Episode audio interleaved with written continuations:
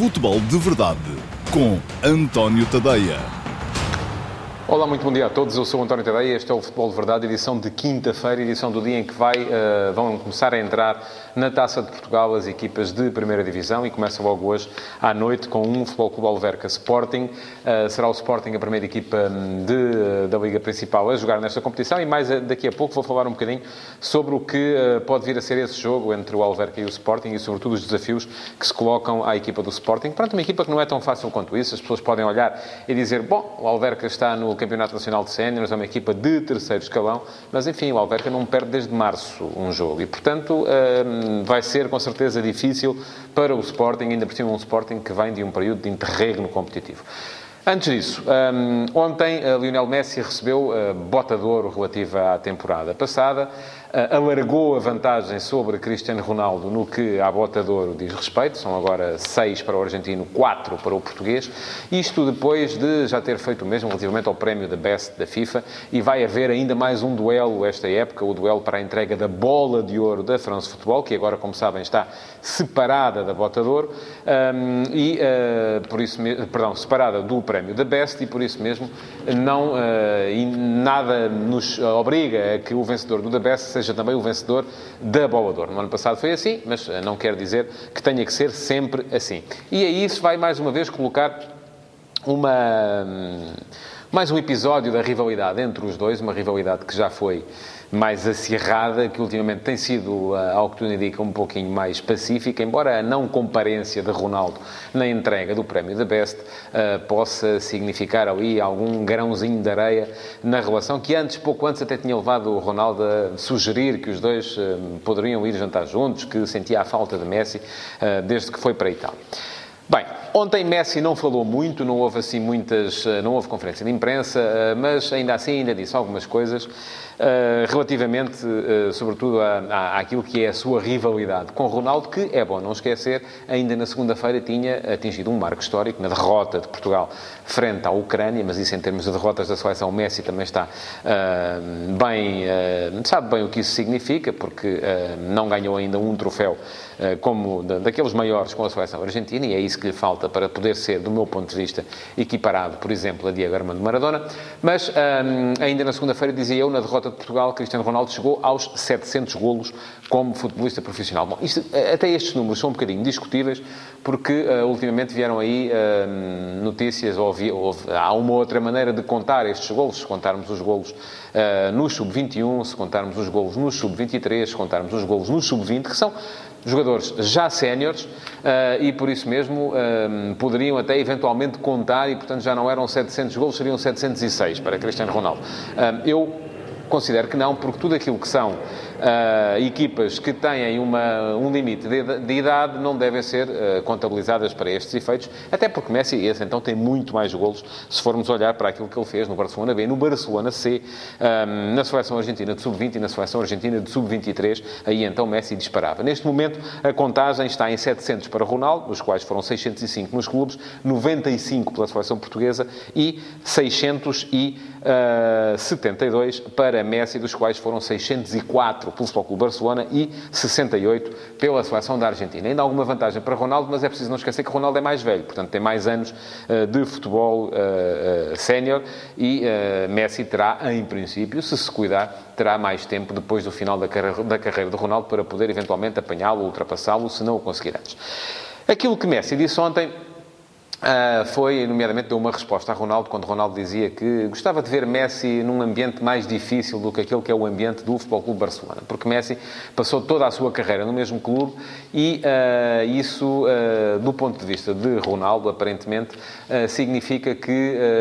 o grau de dificuldade para ele não aumenta. E basta olhar para aquilo que foi, por exemplo, a passagem de Ronaldo para a Itália na época passada. Ronaldo não foi sequer capaz de ser o melhor marcador da Série A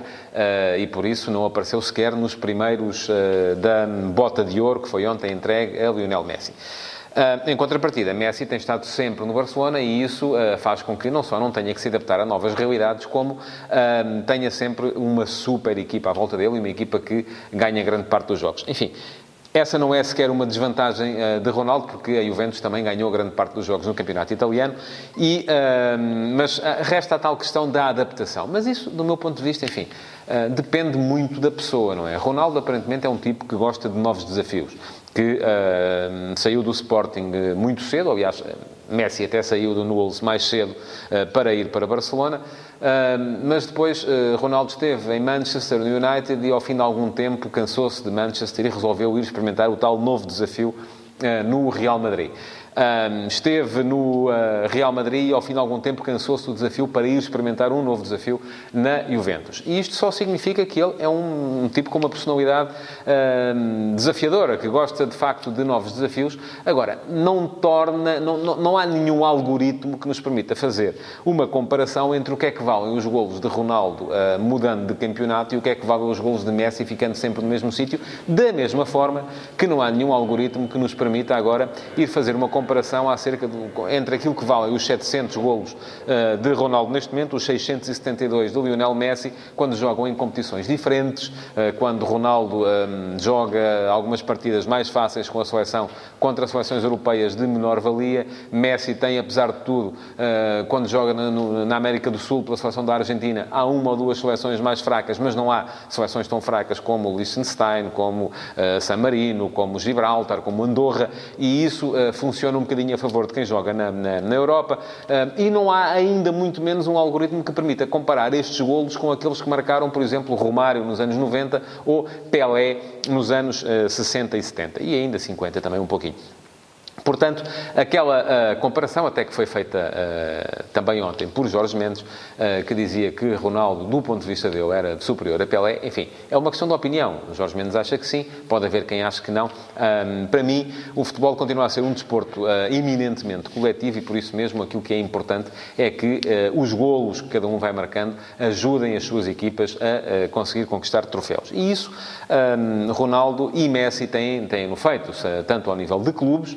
como ao nível de seleções nacionais, aqui mais Ronaldo, porque Messi, tal como disse há pouco, ainda não ganhou nada em termos de seleção. Não deixa de ser um jogador absolutamente extraordinário e eu, volto a dizê-lo, não consigo distinguir entre os dois e dizer este é melhor, aquele é pior. Já sei que, daí desse lado, vai uh, haver quem me diga lá está ele a ser patriotista, lá está ele um, ehm, puxar a brasa à sardinha de Ronaldo só porque Messi é estrangeiro e agora só porque Ronaldo é português, temos todos que achar que o Ronaldo é melhor ou que não é pior neste caso. E, da mesma forma, vai haver muita gente que me vai dizer também: é pá, lá está ele a, a, a puxar a brasa à sardinha do estrangeiro, porque os portugueses, já se sabe, nunca valorizam devidamente aquilo que se faz cá em Portugal. Um, enfim, não dou para um peditório nem para o outro. Para mim, volto a dizer, é apenas uma sorte extraordinária termos podido uh, viver, experimentar uma era em que temos dois super jogadores como são Lionel Messi e Cristiano Ronaldo. Eu acho que, ao nível destes dois, naqueles que eu vi, só Maradona. E Maradona jogava num tempo diferente. Maradona também, além disso, era é preciso dizê-lo, muito mau profissional. Enfim, cometia muitos excessos uh, e isso não lhe terá permitido uh, expressar o seu futebol da forma como, com certeza, seria possível se ele fosse um profissional como são Ronaldo ou Lionel Messi. Não lhe permitiu, Maradona conseguiu, ainda assim, apesar de tudo, ser campeão nacional em Itália, praticamente sozinho, numa equipa, enfim, uma equipa do Nápoles, que tinha alguns bons jogadores à volta dele. Eh, tinha Careca, tinha Giordano, tinha o brasileiro alemão, mas não era uma equipa absolutamente extraordinária. Uh, tinha Carnevale, enfim, não era uma equipa absolutamente extraordinária que justificasse ser campeão de Itália. E muito menos ainda, Maradona até foi campeão do mundo praticamente sozinho, numa equipa da Argentina que tinha Borrochaga, tinha Valdano e, enfim, uh, Batista já era um daqueles médios que dava mais pancada do que outra coisa, e eu desafio quem quer que seja, podem pôr na caixa de comentários, sem ir ver ao Google, que isso não vale é batota, mas desafio quem quer que seja, agora de repente, a lembrar-se aqui de mais três ou quatro jogadores dessa equipa da Argentina que foi campeão do mundo em 86. Eu lembro-me, sou capaz de dizer a equipa de cor, mas uh, são jogadores que passaram completamente ao lado daquilo que é uh, a história do futebol mundial, apesar de terem sido campeões do mundo, porque foi Maradona que foi campeão praticamente sozinho nesse ano no México. Bom, Estamos a perder-nos já uh, um bocadinho fora daquilo que são os temas do dia. Queria só lembrar-vos, porque não o fiz no início, que podem mandar perguntas. Uh, não tem que ser necessariamente sobre estes dois temas, mas podem fazer perguntas na caixa de comentários também e uh, no final eu responderei a uma dessas perguntas que será selecionada pela equipa que produz este uh, futebol de verdade. Para já, antes disso, antes de olharmos para as perguntas, um bocadinho de taça de Portugal, que hoje começa Alverca Sporting, o jogo passa na RTP, eu vou lá estar para fazer os comentários. Lembro-me da última vez que fui à Alverca em trabalho ver um jogo do Sporting e foi aquela noite que ficou para a história em que uh, Pedro Mantorras destruiu por completo uh, toda a defensiva leonina, se não me engano, época 2000-2001, uh, eh, entre os dois títulos de campeão do Sporting, uma equipa do Sporting que tinha André Cruz, que tinha Peter Schmeichel e, no entanto, foi o Alverca que ganhou esse jogo, se não me engano também, não fui ver, por três bolas a uma. Foi o jogo em que fiquei absolutamente convencido daquilo que era o talento de Mantorras e lembro-me até do título que fiz no Jornal Record no dia seguinte, um, que era algo como o futebol, o talento não tem idade, porque na altura muita gente dizia que Mantorras uh, tinha a idade falsificada. Não me parece que fosse verdade, mas ainda assim ele estava a jogar nos séniores, portanto era absolutamente indiferente, quer ele tivesse 20, 25, 30 ou 83 anos, enfim, foi capaz de dar cabo completamente da defesa do Sporting, que era campeão nacional, e isso um, ehm, vinha a testar daquilo que era a sua qualidade. Portanto, serve isto para dizer que Uh, o Sporting não pode entrar em campo convencido que vai ganhar. Uh, convencido que está a ganho o jogo, pelo menos. Este Alverca ainda não perdeu um jogo esta época, não perde um jogo oficial desde março. É uma equipa que está muito bem classificada no grupo uh, D do Campeonato Nacional de Séniores e, uh, por isso mesmo, que vem com uma dinâmica de vitória que é precisamente a inversa da equipa do Sporting, apesar do Sporting ter ganho os últimos dois jogos com, com Silas, mas foram dois jogos que foram ganhos, mas em que a exibição não convenceu rigorosamente ninguém. Além disso, o Alverca teve tempo para trabalhar este jogo. Teve, uh, Vasco Matos teve a equipa toda a trabalhar com ele, enquanto Jorge Silas um, ehm, passou estes 15 dias sem grande parte dos jogadores que andaram por aí. Alguns nem jogaram, mas andaram por aí nas seleções nacionais, alguns a, a, a atravessar o Atlântico. Um, ehm, alguns não vão estar com certeza no jogo de hoje. Coates, uh, ao que tudo indica, não chegará a tempo uh, e mesmo que chegasse, provavelmente não, não, não jogaria. Uh, mas um, isso significa que o Sporting, além de estar a querer mudar, e está a querer mudar muita coisa, Silas ao mesmo tempo, uh, vai apanhar o jogo numa dinâmica e, numa, e com uma moral um bocadinho diferente da do adversário o nível de desafio e de mentalização e de moralização necessária uh, do Alverca é muito inferior àquilo que é necessário para o Sporting, porque o Alverca vai jogar contra um grande, o Sporting vai jogar contra uma equipa dois escalões abaixo. Portanto, o mais normal é que os jogadores do Alverca entrem em campo uh, convencidos que têm mesmo que dar tudo e que os jogadores do Sporting, mesmo que não o admitam, mesmo que não queiram uh, que isso aconteça, lá atrás, no subconsciente, vão entrar em campo a achar que são favas contadas e a questão é que não são. A grande questão que se coloca também é como é que o Sporting vai aparecer. Se vai aparecer com os tais três centrais, que Silas experimentou, um, três defesas, eu prefiro dizer assim, que Silas experimentou um, na primeira parte do jogo contra o Las Clins, com muito maus resultados, porque a coisa não estava ainda devidamente trabalhada, ou se vai aparecer com a tradicional linha de quatro atrás. Eu acredito que pode aparecer com a linha de quatro por duas razões. A primeira é que uh, não tem coates ainda, a segunda é que uh, a equipa precisa de uh, entrar ainda um bocadinho naquilo que é a sua zona de conforto. E a sua zona de conforto é essa, não só em termos de sistema, como também depois em termos de modelo e em termos daquilo que Silas exige uh, na saída de bola, que ele quer a saída de bola curta e elaborada desde trás. Se uh, Silas optar por uh, manter aquilo que é a sua ideia, tendo em conta que já deve com certeza ter trabalhado posicionamentos nos treinos que mediaram entre aquele jogo com o Las Clins e o jogo de hoje, se optar por fazê-lo, com certeza que vai querer meter os jogadores dentro de um sistema que seja o mais confortável possível, possível para eles e esse, para já, do meu ponto de vista, ainda é o sistema com quatro atrás. Ainda que, do meu ponto de vista também, uh, olhando para aquilo que o Sporting pode fazer em termos de 11, não em termos de plantel, já o expliquei, mas em termos de 11, uh, o 3-4-2-1 seja o sistema uh, preferencial, do meu ponto de vista, aquele que mais se adequa aos 11 jogadores que podem ser naturalmente titulares do Sporting e, sobretudo, aqueles que são os seus dois maiores desequilibradores, os dois jogadores com mais talento, que são Bruno Fernandes e Luciano Vieto. Bom, vamos às perguntas de hoje, ou à pergunta de hoje. Um, Pergunta-me o uh, João Carlos Dias Pessoa. Olá, João Carlos, muito uh, bom dia. Messi e Ronaldo são dois monstros e nós temos muita sorte em os ver tantos anos seguidos, sempre ao mais alto nível. Em relação ao jogo de hoje, Sr. António, senhor, não é preciso. Uh, enfim, acha que o futebol do Sporting já terá algo do Silas? Olha, eu tenho expectativa que sim, tal como estava a dizer. Tenho a expectativa de que o Sporting possa já mostrar alguma coisa mais coordenada em termos de primeira fase de construção, pelo menos. o que é que faltou ao Sporting nesse jogo contra o Las Clientes? Faltou, sobretudo, que atrás daqueles três que estão atrás,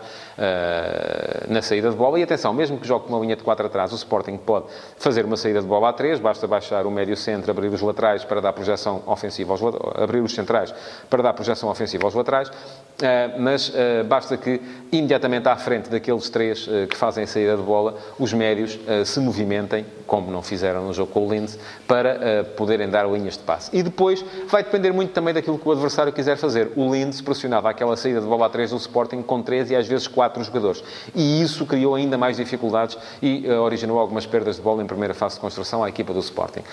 Não sei qual vai ser a atitude do Alverca no jogo de hoje, isto é estratégica, e estou muito curioso de perceber se o Alverca vai tentar morder o Sporting na saída de bola, eh, precisamente por estar consciente de que a equipa do Sporting está insegura neste momento e esta é a altura. Se há altura para uma equipa como o Alverca ir morder a saída de bola do Sporting, é agora porque a equipa do Sporting estará naturalmente insegura relativamente àquilo que fez nas últimas partidas. E pronto, chegamos ao fim da emissão do Futebol de Verdade de hoje. Uh, não se esqueça de reagir, de pôr like, de partilhar. É muito importante que partilhem este vídeo para que os vossos amigos possam vê-lo e de comentar também se não estão de acordo com algumas das coisas que eu para aqui estive a dizer ou se concordam, também podem dizer que concordam. Além disso, uh, cumpre-me lembrar-vos que o Futebol de Verdade já existe em podcast, já existe há algum tempo, uh, que podem perfeitamente ir lá subscrever para receberem cada atualização e elas acontecem de segunda a sexta, sempre em direto no Facebook ao meio-dia e meia. E em breve vamos começar a estar em direto em mais plataformas. Para já é só Facebook, eh, mas para já em direto ao meio-dia e meia no Facebook e depois, eh, imediatamente, por volta da hora do almoço, o podcast está disponível. Muito obrigado por terem estado desse lado e até amanhã. Futebol de Verdade. Em direto de segunda a sexta-feira, às 12h30, no Facebook de António Tadeia.